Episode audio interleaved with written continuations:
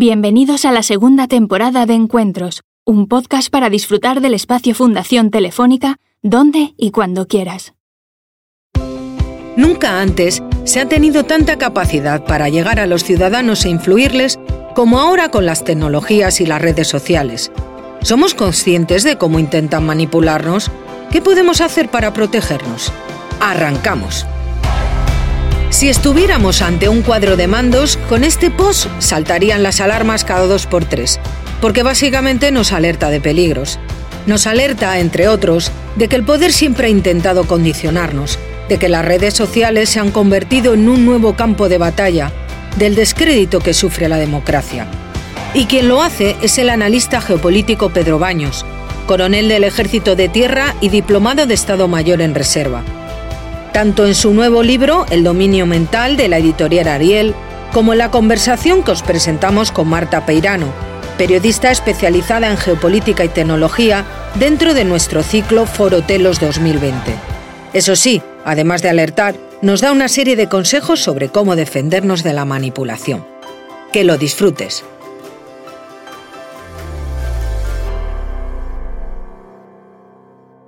Muchas gracias a la Fundación por habernos invitado y al Foro Telos para, por tenernos aquí hoy y muchas gracias a todos por venir. Eh, Pedro Baños es especialista en estrategia, geopolítica, inteligencia, terrorismo, relaciones internacionales, defensa y seguridad. Es coronel del Ejército de Tierra en reserva desde 2012 y ha sido jefe de contrainteligencia y seguridad del Cuerpo del Ejército Europeo. Ha sido miembro del equipo de la Dirección General de Política de Defensa y de la División de Asuntos Estratégicos y Seguridad de la Secretaría General de Política de Defensa eh, como jefe del área de análisis geopolítico. También ha impartido clases de estrategia y relaciones internacionales en la Escuela Superior de las Fuerzas Armadas del Centro Superior de Estudios de la Defensa Nacional. En 2017 publicó su primer libro, Así se domina el mundo, desvelando las claves del poder mundial, un tomo divulgativo sobre geoestrategia al que le siguió El dominio mundial, elementos del poder y claves geopolíticas en 2018, otro ensayo práctico menos histórico y más pegado a la actualidad, incluyendo las maniobras de China y Rusia sobre el tablero internacional, el 8 de septiembre de 2019 lanzó su primer programa de televisivo en cuatro, La Mesa del Coronel, donde, por cierto, eh, nos conocimos.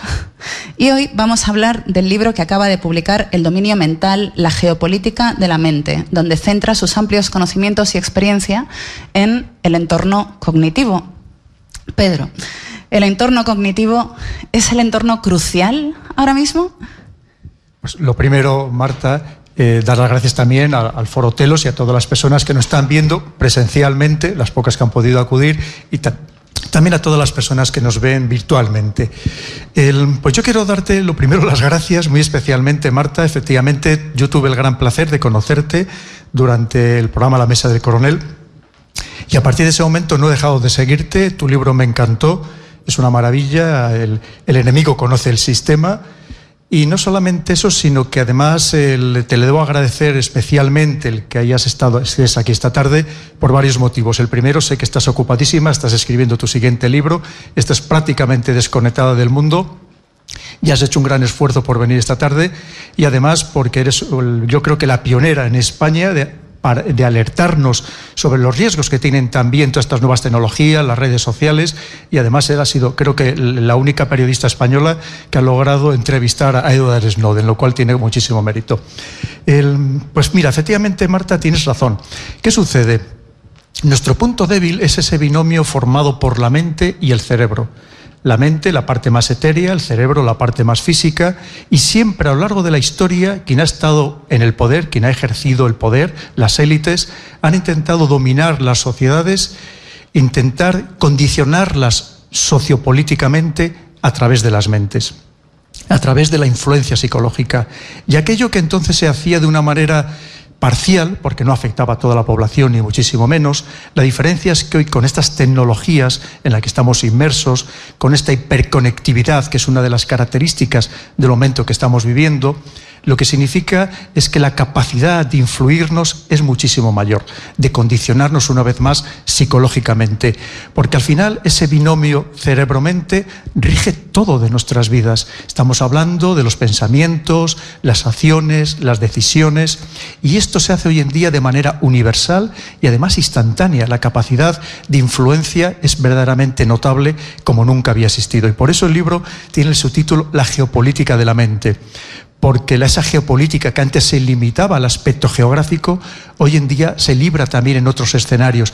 Ese geopoder que lo que intenta es el control de personas y de sociedades completas. Y precisamente uno de, los campos donde tratan de predominar, donde trata de imponerse a esas personas y a esas sociedades, es en el ciberespacio, convertido en un verdadero campo de batalla actualmente por parte de todas las grandes potencias cierto, pero no es verdad que para que se dé este dominio cognitivo, este dominio de la mente, hacen falta unas precondiciones. Porque siempre decimos que, por ejemplo, que cuando Rusia hace desinformación o hace campañas de manipulación, lo que hace no es abrir grietas, sino encontrar las grietas ¿no? y meterse en ellas. Entonces, ¿cuáles son las precondiciones que tienen que afectar a una sociedad para que, sean, para que sea susceptible al dominio mental? Hay que pensar, Marta, que una sociedad, por perfecta que sea, siempre va a tener personas que estén en contra de ese sistema, es normal, y que además existan esas brechas, esas grietas. Estamos hablando, como digo, incluso en las sociedades más perfectas que podíamos pensar. Entonces hay quien lo utiliza, obviamente, para debilitar al adversario, para intentar profundizar en esas grietas. Pero esto lo hacen todos. Lo primero que tenemos que pensar es que esa desinformación, de la que luego podemos hablar muchísimo más, que al final no es ni más ni menos que intentar también condicionar a las personas a través de falsear la información que les llega. Y hay muchas maneras de falsear la información. Y eso lo ha intentado siempre todas las grandes potencias a lo largo de la historia. Hay que pensar que primero han intentado dominar esas sociedades, dominar a esas élites, incluso influir sobre las élites que a su vez controlaban esas sociedades, porque las grandes potencias siempre han intentado tener líderes políticos, tener gobiernos enteros que les sean favorables, evidentemente. Por lo tanto, todas, es un juego en el que participan todas las grandes potencias para intentar, al final, que las sociedades a las, sobre las que influyen sigan los caminos que ellos predeterminan, que ellos quieren. Y bueno, tanto tú como yo hemos hablado mucho en los últimos años sobre el efecto que tienen las plataformas digitales, ¿no? Sobre, sobre este tipo de actividad. Eh, ¿Cuáles son los entornos tecnológicos que favorecen estas operaciones? Sí, claro, las plataformas digitales, las redes sociales, por ejemplo, es que se han convertido en un nuevo poder.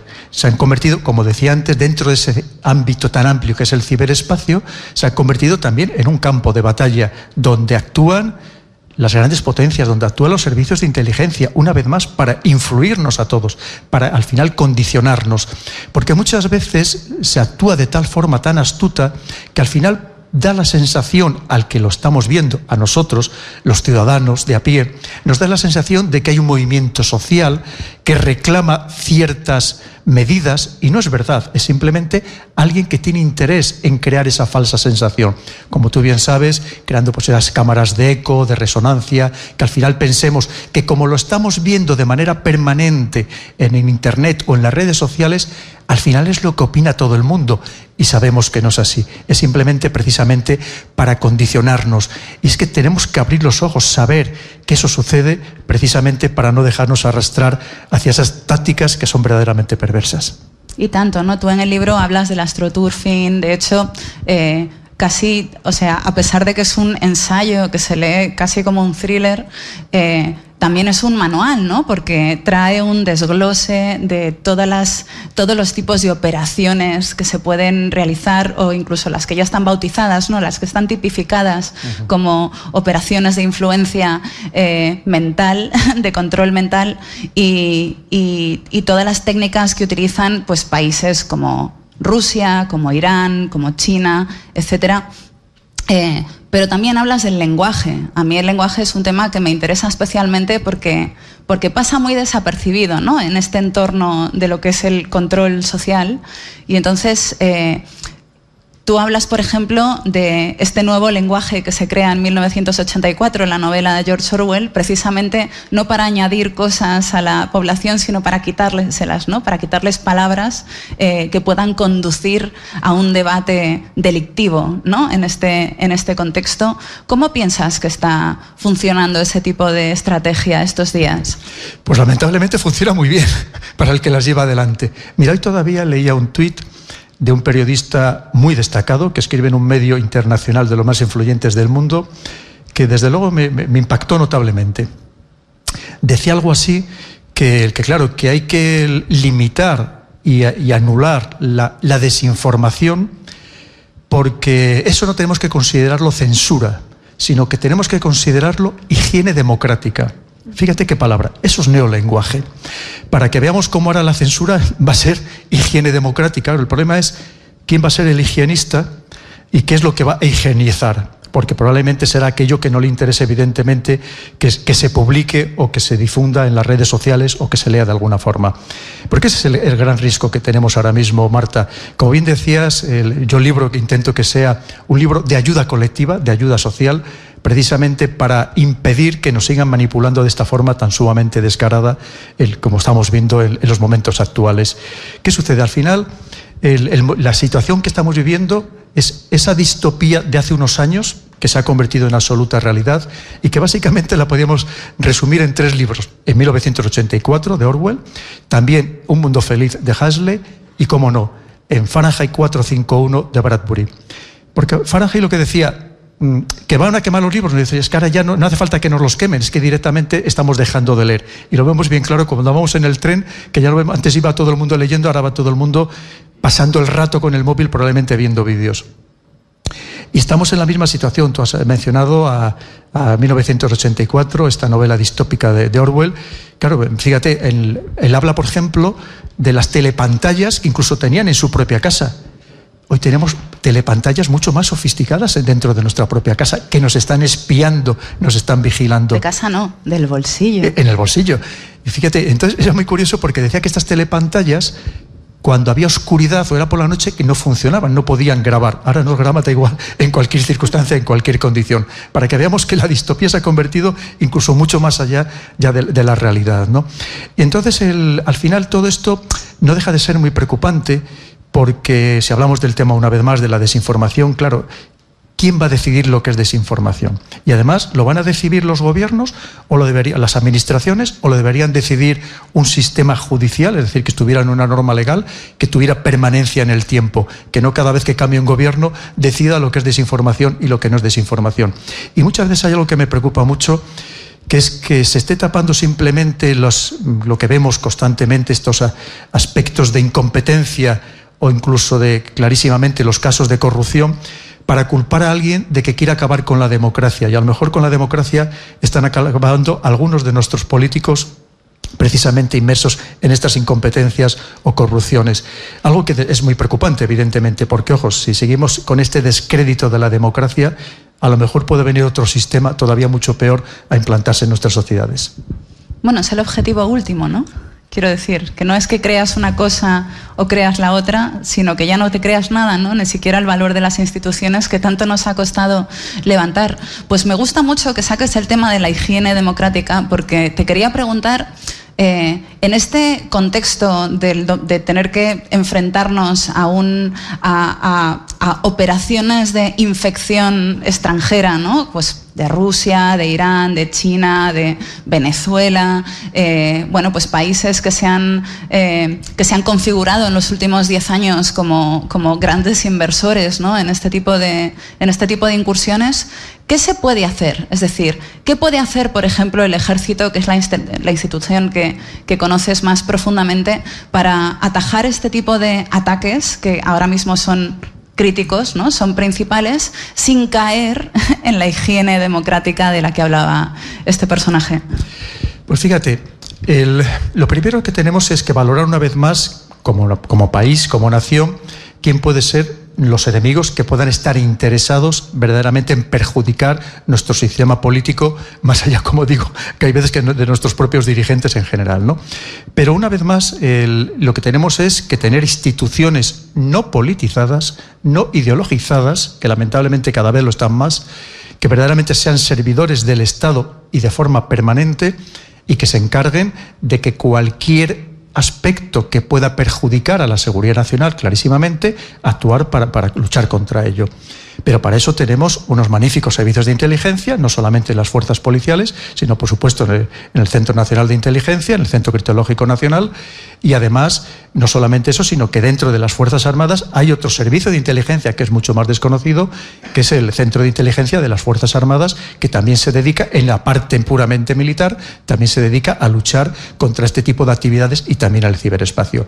Y además hoy en día que tenemos un mando dedicado al, al ciberespacio cada vez más fortalecido, fortalecido como debe ser, porque hoy en día es tan importante tener soldados como cibersoldados, tener espías como ciberespías o personal de contrainteligencia como de cibercontrainteligencia, por supuestísimo que sí, en cualquier país. Pero una vez más, no podemos caer tampoco en la trampa, porque si no, no estamos entendiendo el contexto geopolítico, Marta, no podemos caer en la trampa de pensar que esto solamente proviene de un lado.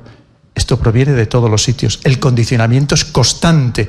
Lo que pasa es que obviamente nosotros estamos inmersos en una, en una parte del mundo y que siempre permanentemente nos dicen que los malos tienen que ser los otros.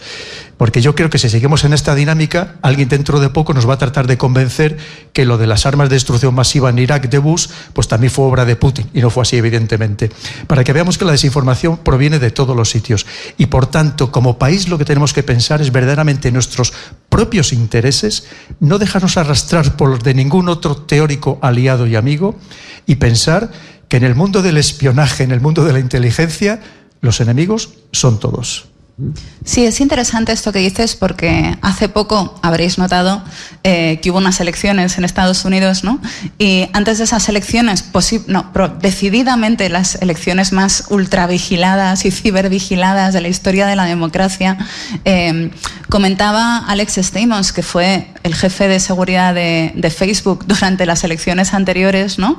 Eh, que se caracterizaron por bueno, pues un gran volumen de desinformación y de, y de operaciones eh, también de intoxicación, decía que había, habían sido las elecciones más, eh, más manipuladas, o sea, mediáticamente de la historia, pero que no se habían manipulado desde fuera, ¿no? que toda la manipulación había ocurrido desde dentro y que no se habían, eh, que no habían intervenido, pues de cuentas falsas en Facebook y un poco lo que había pasado en 2016, sino que habían sido los propios medios de comunicación los que habían ejercido ¿no? la intoxicación desde sus, bueno, pues desde sus atriles y en este caso incluso el propio presidente de los Estados Unidos que todavía no ha concedido eh, bueno, pues la victoria a su, a su oponente. ¿no?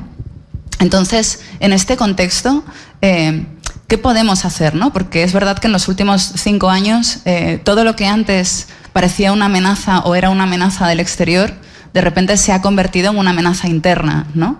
Eh, ¿Cuáles son? Porque tú antes hablabas, bueno, pues de las múltiples instituciones que tenemos en defensa para, para investigar y atajar ese tipo de problemas, pero se dan dos, eh, digamos, dos, dos cuestiones importantes. La primera es ¿Podemos dejar que esas instituciones se ocupen de limpiar la desinformación sin cometer lo que tú llamabas la higiene democrática? Eh, y por otra parte, ¿cómo pueden atender a ese tipo de problemas cuando los canales por los que por los que nos, nos, eh, atraviesan ¿no? como sociedad eh, a través de nuestros bolsillos son canales completamente opacos para nosotros, ¿no? porque el CNI, hasta donde yo sé, no tiene acceso a los servidores de Facebook o a los servidores de Twitter o a los servidores de Google. Uy, me has abierto muchísimas puertas, Marta. Ahora está hablando durante mucho rato. Mira, verás, lo primero es que es curioso, fíjate que has citado a un directivo de Facebook. Parece mentira que esto lo diga precisamente Facebook, cuando todos sabemos el escándalo en el que estuvo inmerso con la cuestión de Cambridge Analytica para que veamos lo fácil que es condicionar a las personas. Luego, si me hablas de los servicios de inteligencia, eso pasa como los ejércitos. Aquí tenemos lo que podemos tener, lo que nos permite nuestra capacidad como país, ¿no? Piensa que lo mismo que en el ejército no tenemos portaaviones de propulsión nuclear ni misiles eh, balísticos intercontinentales, entre otros muchos medios, pues tenemos dentro de eso, de esa lucha en el ciberespacio, pues también tenemos los medios que tenemos, que evidentemente no son ni de lejos los medios de que pueda disponer no solamente Estados Unidos, sino los muchos más desconocidos que tiene Rusia y los muchísimo más desconocidos que tiene China. Y tú sabes perfectamente bien también de lo que hablo.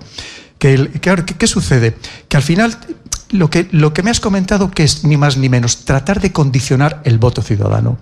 Y tú también conoces, Marta, que hoy en día a través de toda la más información que vamos proporcionando sistemáticamente los ciudadanos, con todo lo que hacemos o dejamos de hacer en este ciberespacio, sea en Internet, sea en las redes sociales, sea en cualquier búsqueda, se establece un perfil absolutamente afinado y detallado sobre cada uno de nosotros, incluyendo nuestra afiliación política. A partir de ese momento, que por cierto ha sido lo que han hecho los demócratas en Estados Unidos de una manera absolutamente brillante, a partir de ese momento han sabido a qué personas había que mandarle una y otra vez, algunas veces hasta diez veces, el voto por correo para instarles a ese voto por correo que sabían que mayoritariamente era de personas que dudaban más que de sobra y con razón de las medidas que había tomado el presidente Trump con respecto a la COVID-19. Es decir, porque al final, como nos conocen tan bien, saben cómo condicionarnos en todos los aspectos, no solamente comerciales, económicos, sino también por supuesto, políticos, a la hora, como en este caso, a la hora de condicionar nuestro voto. Eso por un lado. Y por otro lado, una vez más, las grandes potencias, yo no tengo ninguna duda que ya están interesadas en tener en los otros países personas que no les vayan a hacer demasiado la contra a sus intereses. Eso está claro. Pero fíjate, antes de las elecciones, como 15 días antes, antes del 3 de noviembre pasado, el FBI decía que tenía la absoluta certeza de que había una serie de países que estaban intentando influir en las elecciones estadounidenses. Y hablaban pues, de, Irán, Irán, Corea del Norte, Rusia. Una vez que ha ganado Biden, o que mayoritariamente los votos van a favor de Biden, eso ya, ya no ha vuelto a aparecer en ningún sitio. Probablemente, si hubiera sido al contrario, hubieran seguido con, probablemente con este mensaje repetitivo. Para que veamos que es que estamos tan manipulados constantemente que cómo nos tenemos una vez más que defender socialmente de esto, Marta, teniendo espíritu crítico, teniendo, pensando por nosotros mismos, dudando de todos esos mensajes y sobre todo cuanto más machacones sean, más tenemos que dudar de ellos. Y como tú bien sabes también, que lo hablas tú mucho, cuanto más emocionales sean, cuanto más nos enojen, cuanto más nos hagan enfadar, más tenemos que dudar de ellos, porque está perfectamente diseñado, planificado para alterarnos emocionalmente y para que tomemos decisiones que a alguien les interesa.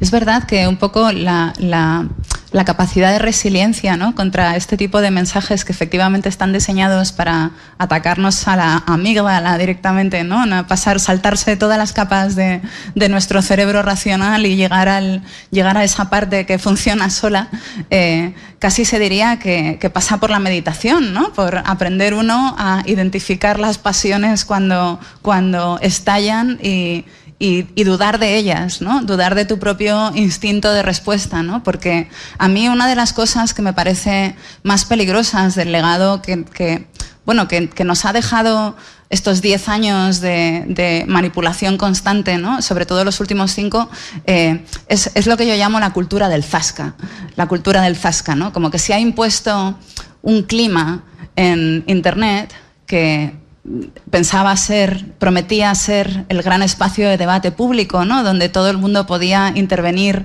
en los asuntos de, la vida social y, de repente se ha convertido en un lugar que se parece más a un patio de la escuela donde, donde domina la cultura del zasca. ¿no? Entonces, eh, ¿cuál es ¿Cuál es el punto en el que deberíamos intervenir educativamente en el proceso de formación de los ciudadanos para que, para que empiecen a, desarrollar esa resiliencia? ¿Qué deberíamos enseñarles? O sea, ¿cuál es la cultura mediática que necesitamos eh, propagar? Lo primero es tener una educación de base que sea verdaderamente buena que ese es el problema. Si no enseñamos a los niños desde su más tierna infancia a que ellos tengan capacidad primero para pensar por sí mismos y luego que se les respete su pensamiento y que además no se les trate como a niños durante mucho tiempo, sino que se les trate, que se les escuche como que fueran personas mayores, porque eso es lo que va creando nuestra personalidad, lo que va creando nuestro espíritu crítico. Pero tenemos que tener ese espacio de libertad, evidentemente. Pero lo que has apuntado es muy interesante, Marta. Porque precisamente estas redes sociales o este, este, ciberespacio nació también como un mundo de libertad auténtica, de que muchas veces eso que no nos atrevíamos a decir en público, o casi en la barra de un bar, no fuera que alguien nos fuera a mirar mal, pues podíamos decirlo en las redes sociales, incluso hasta de forma anónima, porque yo creo que la sociedad tiene que tener válvulas de escape, tiene, hay que dejarle esa posibilidad de poderse expresar sin ninguna cortapisa. Y además, personas que tienen todo el derecho porque de otra manera no tienen altavoz.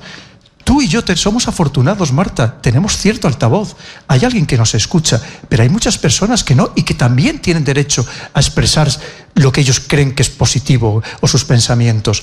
Y en cambio estamos viendo cómo esa libertad en un mundo democrático, ya no estamos hablando de países autoritarios, de China o de Turquía, donde cada vez está más limitado, por supuesto, estamos hablando de los países democráticos que se pretende, que se pretende eh, cercenar cada vez más esa libertad de expresión. E incluso las propias redes sociales te dicen, te voy a censurar si no dices aquello que yo creo que no es positivo. Esto, claro, y además te dicen, y si no te interesa, vete de mi red social. Pero eso es que hoy en día excluirte de esas redes sociales es casi como excluirte de la vida social física. Eso tampoco podemos hacerlo. Y yo creo que eso es algo que tenemos que darle un pensamiento, tenemos que darle una vuelta, porque si no podemos perder uno de los pilares fundamentales de la democracia, que es la libertad de expresión, la verdadera libertad de expresión. Yo pongo el ejemplo en el libro que a mí me gustaría que eso fuera como el, Speaker's Corner del de Hyde Park, en el que tú puedes subirte a un cajón y decir lo que te dé la gana. Las mayores de las barbaridades, una vez más, solo limitado por la ley, exclusivamente, pero no por la administración, por la ley. Y yo creo que eso lo estamos perdiendo poco a poco, Marta, y corremos el riesgo de perderlo muchísimo más. Y eso me parece muy preocupante y sobre todo en, en países que seguimos presumiendo de democracia y ojalá que siga siendo así.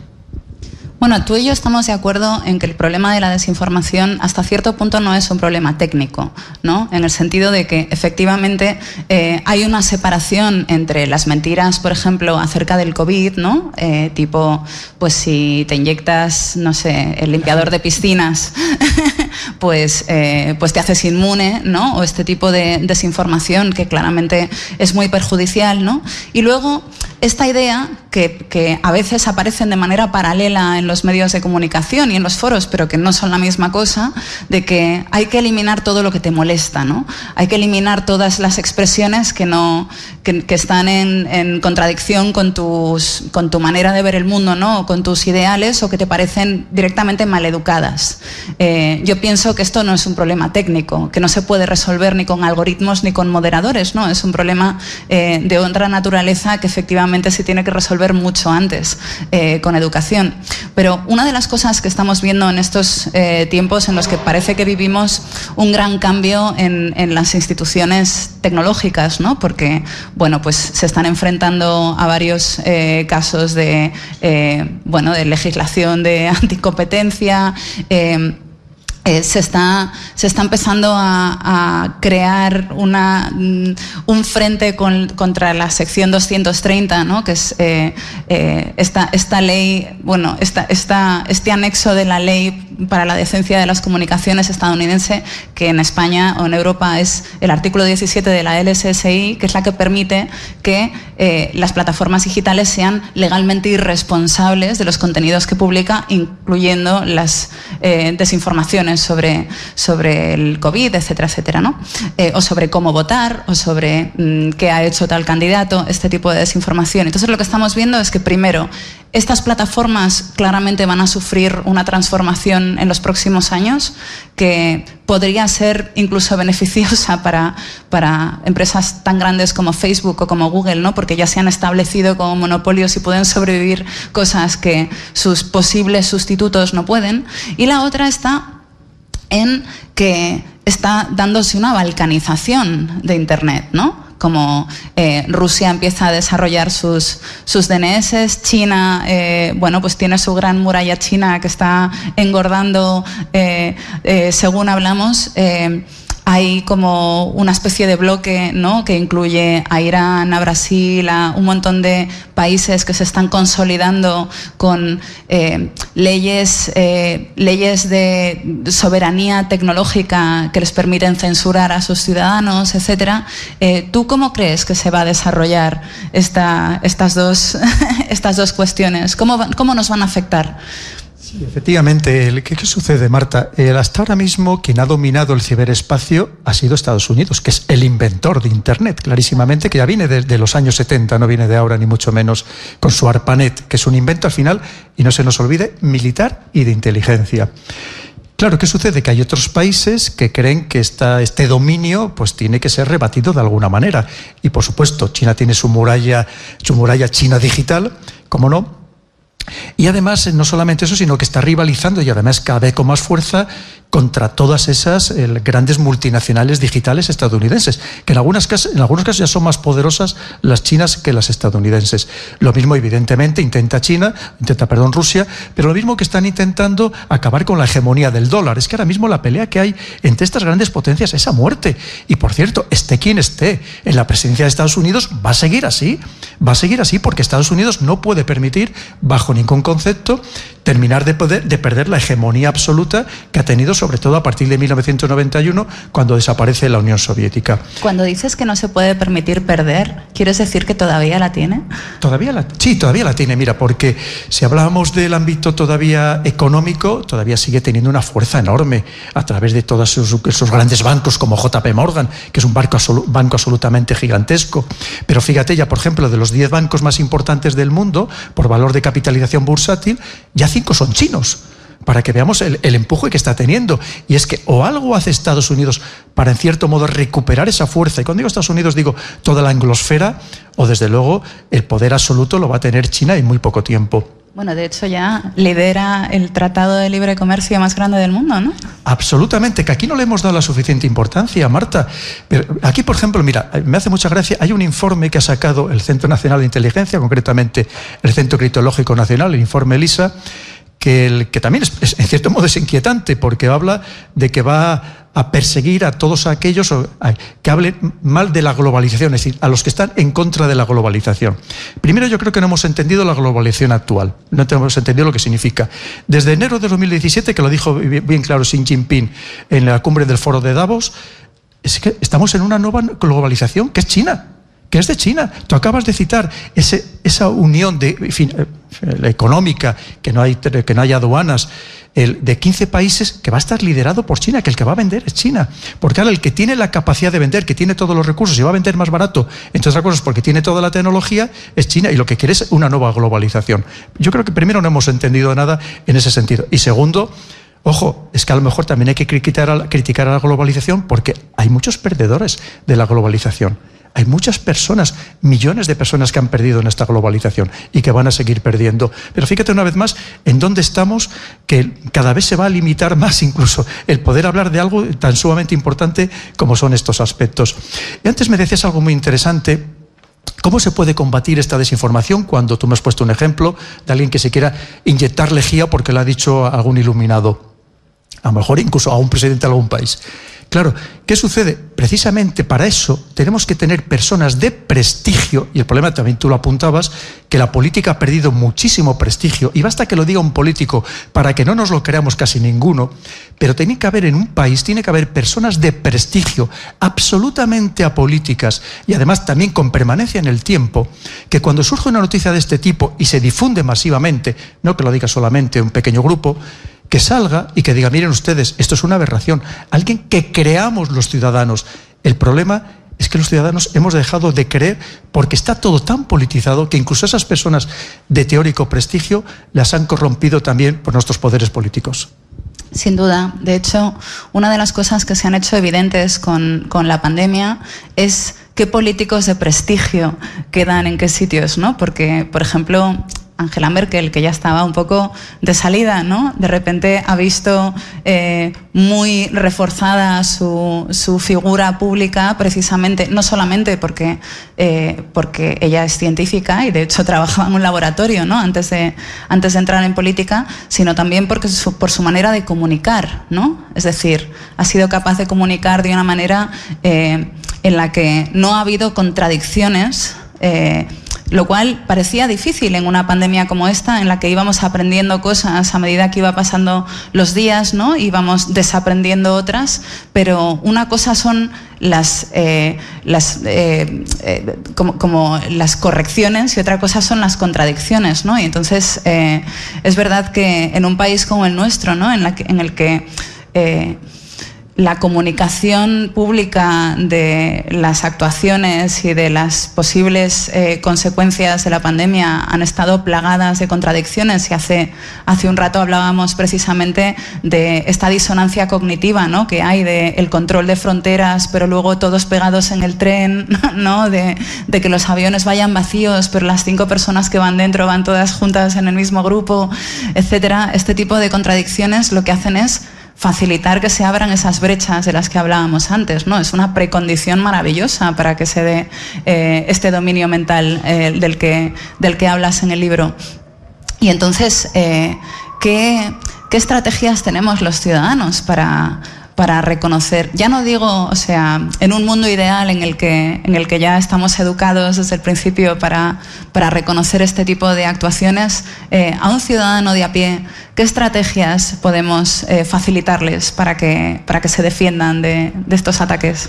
Pues una vez más, el primero, intentar informarnos de fuentes muy diversas, no dejarnos solamente atrapar por el discurso oficial, por estas líneas de pensamiento que muchas veces nos tratan de imponer, muchas veces no, nos tratan de imponer. Y luego, mira, yo creo que sí que ha habido políticos en el mundo que lo han hecho muy bien. Estamos hablando, por ejemplo, de la primer, la primer ministro de, Nueva Zelanda, que creo que ha hecho un grandísimo papel. Estamos, ¿Pero por qué? Porque desde el primer momento han dicho la verdad. Ha dicho, tenemos un problema, esto tenemos que salir entre todos. Que sepan ustedes que los políticos vamos a hacer todo nuestro esfuerzo, que para eso se les paga el sueldo, y vamos a, ser, a intentar ser lo más honestos posibles. Tú me preguntabas, ¿por qué? Es que creo que los políticos tiene que cambiar también un poco el chip. Y esto que decimos casi haciendo un chascarrillo, bueno, es que ya sabemos que rectificar no es de sabios, sino de políticos. Pero hombre, es que lo que no pueden rectificar cada cuarto de hora, es decir, que se, que digan, se contradigan ellos mismos lo que han dicho por la mañana y lo digan por la tarde. Entonces, ¿qué sucede? Mira, tenemos que volver otra vez a unos principios básicos esenciales. Son las personas que les hemos puesto nuestra vida y nuestra hacienda en sus manos. Tienen que ser personas que tienen que ser los mejores, los mejores de la sociedad, que se les pague lo que sea necesario y que se les muchísimo más. Y para eso tenemos que ir a tres principios esenciales, que es la ética, la estética y la épica.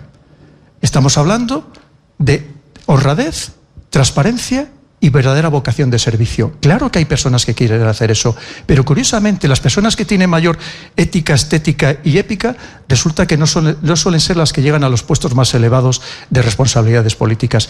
Pero los, ciudadanos tenemos que exigir tener personas así. Lo que no podemos seguir teniendo es a personas que teatralizan la, la democracia que la ha convertido en un espectáculo y que además, no solamente eso, sino que además, es lo peor de todo, es que no satisfacen las necesidades reales de los ciudadanos.